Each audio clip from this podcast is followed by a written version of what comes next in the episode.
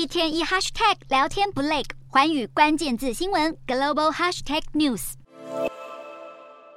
美国七月 CPI 年增三点二趴，虽然是十三个月来首度回升，但却也低于市场预期的三点三趴。如果剔除波动较大的食品与能源价格，核心 CPI 年增从四点八趴降至四点七趴，反映房租、保险等费用涨势持续缓和，增加联准会下个月维持利率不变的可能性。美股四大指数多数收红，道琼指数上涨五十二点七九点，收三万五千一百七十六点一五点；纳斯达克上升十五点九七点，收一万三千七百三十七点九九点；标普五百小涨一点一二点，收四千四百六十八点八三点；非半指数下跌十三点四六点，收三千五百九十七点零二点。欧洲股市方面，投资人评估美国七月 CPI 数据维持在温和水平，显现联准会抗通膨之战持续奏效。欧洲三大股市全数收红，英国股市上涨三十一点三零点，收七千六百一十八点六零点；德国股市劲扬一百四十三点九四点，收一万五千九百九十六点五二点；法国股市大涨一百一十一点五八点，收七千四百三十三点六二点。以上就是今天的欧美股动态。